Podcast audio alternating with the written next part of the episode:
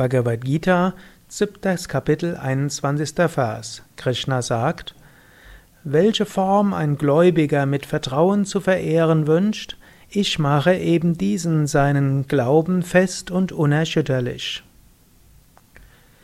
Es spielt keine Rolle, auf welche Weise du Gott verehrst. Du kannst Gott verehren als abstrakt das Unendliche, das Ewige.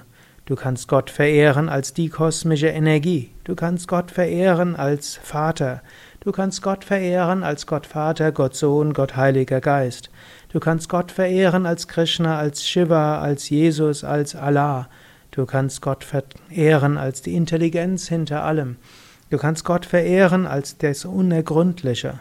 Es spielt letztlich keine Rolle. Krishna sagt hier, in was auch immer für Form du Gott verehren willst, Gott wird den Glauben fester und unerschütterlicher machen. Es ist daher gut, dass du dir bewusst wirst, wie verehre ich Gott? Wie ist meine Beziehung zu Gott? Überlege das heute ganz besonders. Überlege, was ist für mich Gott? Wie verehre ich Gott? Wie spüre ich Gott? Wie ist Gott in mein Leben eingetreten? Oder, falls du das Wort Gott nicht magst, welche Beziehung habe ich zu einer höheren Wirklichkeit? Was denke ich über eine höhere Wirklichkeit? Wie bekomme ich eine Beziehung zu einer höheren Wirklichkeit?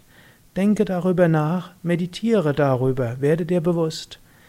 Und du kannst merken, wenn du erstmal zu einer gewissen Klarheit kommst, dann wird es tiefer.